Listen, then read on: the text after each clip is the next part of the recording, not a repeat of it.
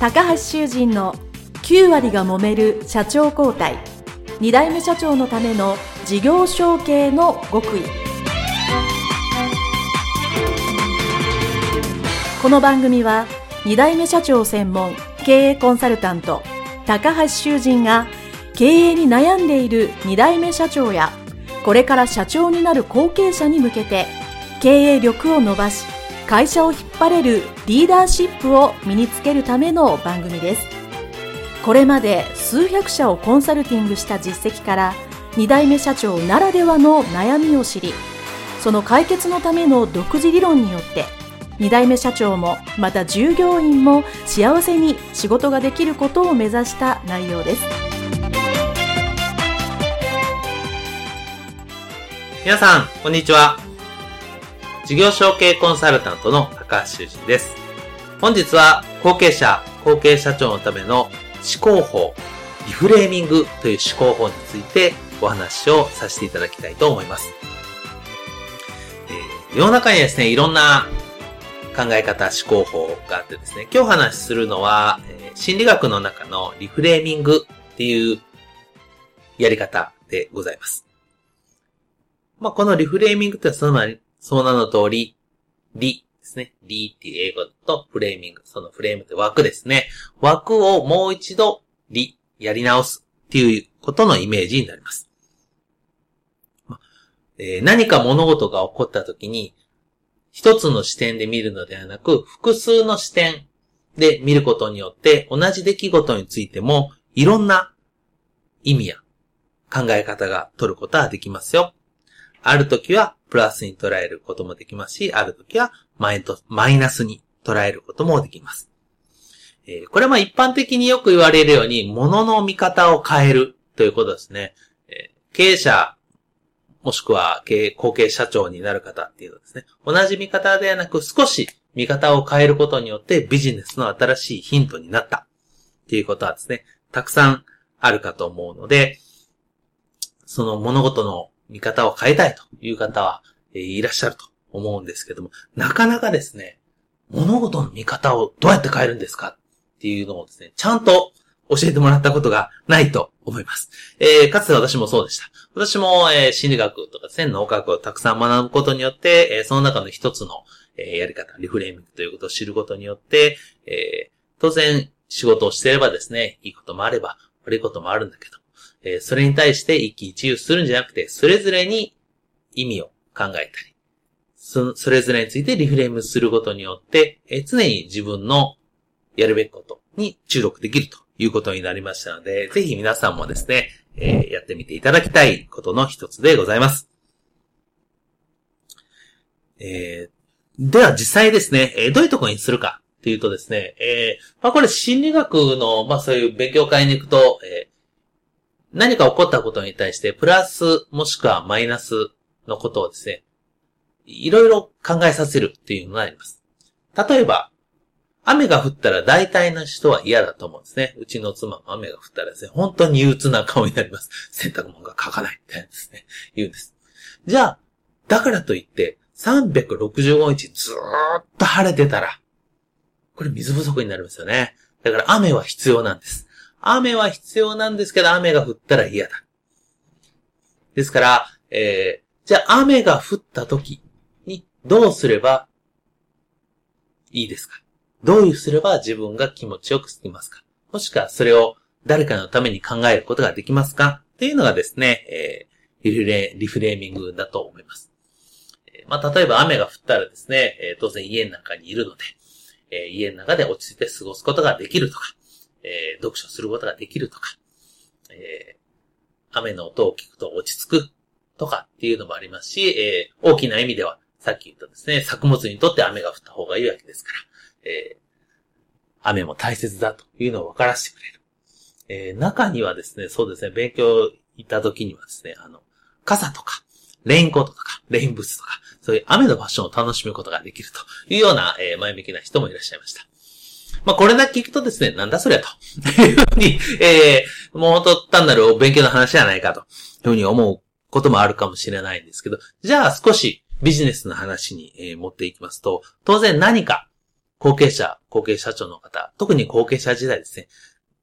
会社にこういうことをしよう、こういうことをしてが絶対いいということをしてやりました。それが成果が出ればいいですけど、すぐ出ない、もしくは時間がかかる場合ありますよね。それがダメでも、次につながることもあるかもしれません。じゃあ、その失敗した時にですね、人間やっぱり落ち、落ち込みますよね。落ち込みます。その時に、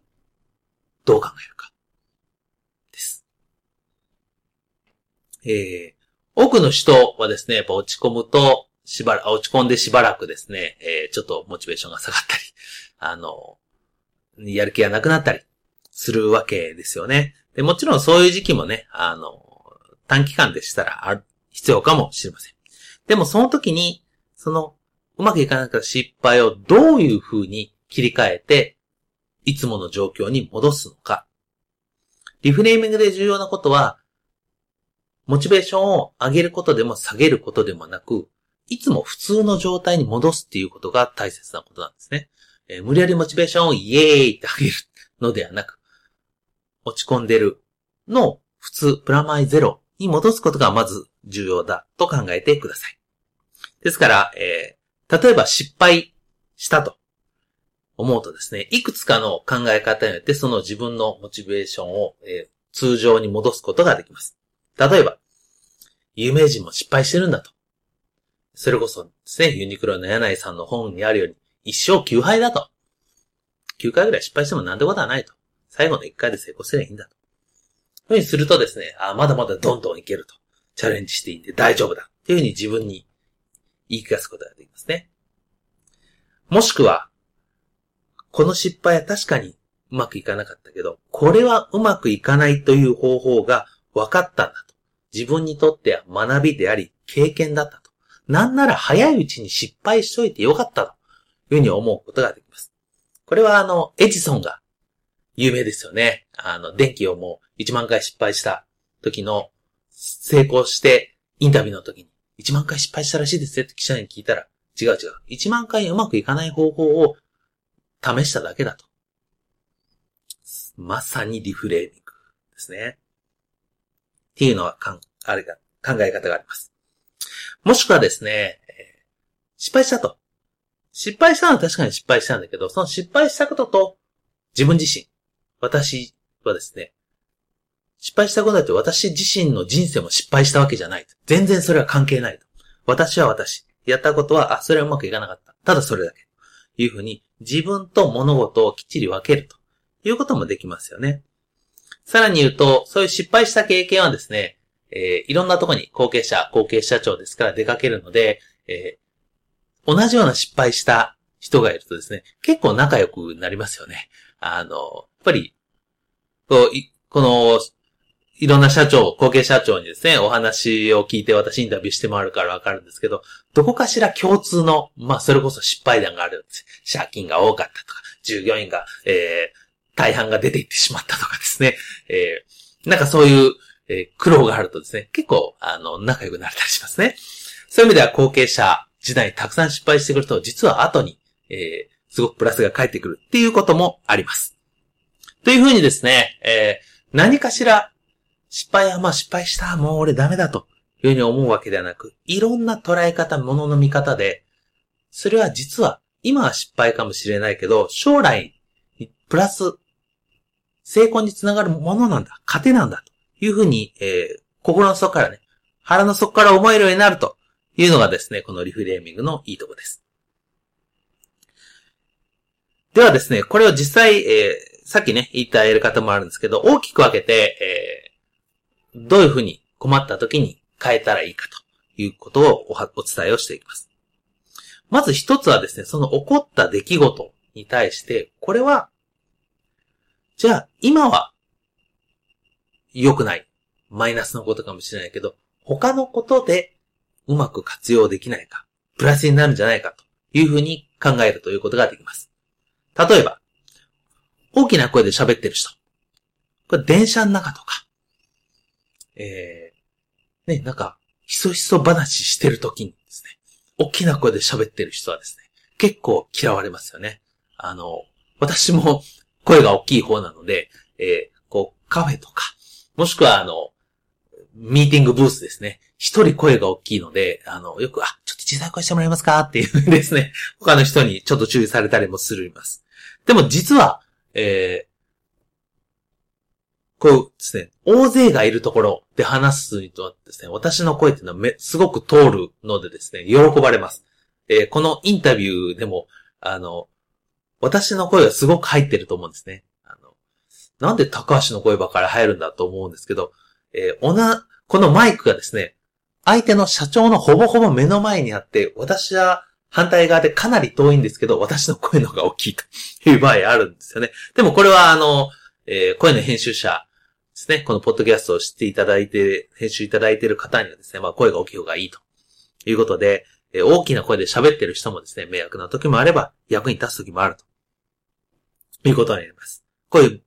状況というかね、場面を変わったら役に立つ。えー、まあ声以外では、例えばすごく細かい人ですね。そういう人はですね、普段会うと、融通が効かなくてめんどくさい人だなと思うんです。すごい重箱の隅をつぐような細かいことばっかり言うと。そんなことより、もっと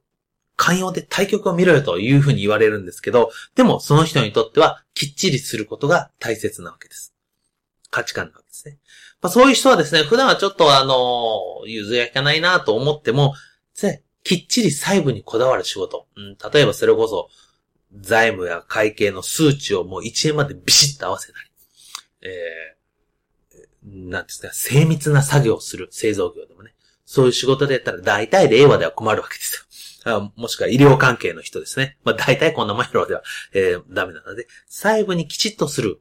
そういう役割であるとても有効ですよね。こういうふうに、状況によって変わるっていうところがまず一つですね。なので、状況変わったら非常にこの良くないこと、もしくはいいことでも反対にならないかというのを考え方が一つあります。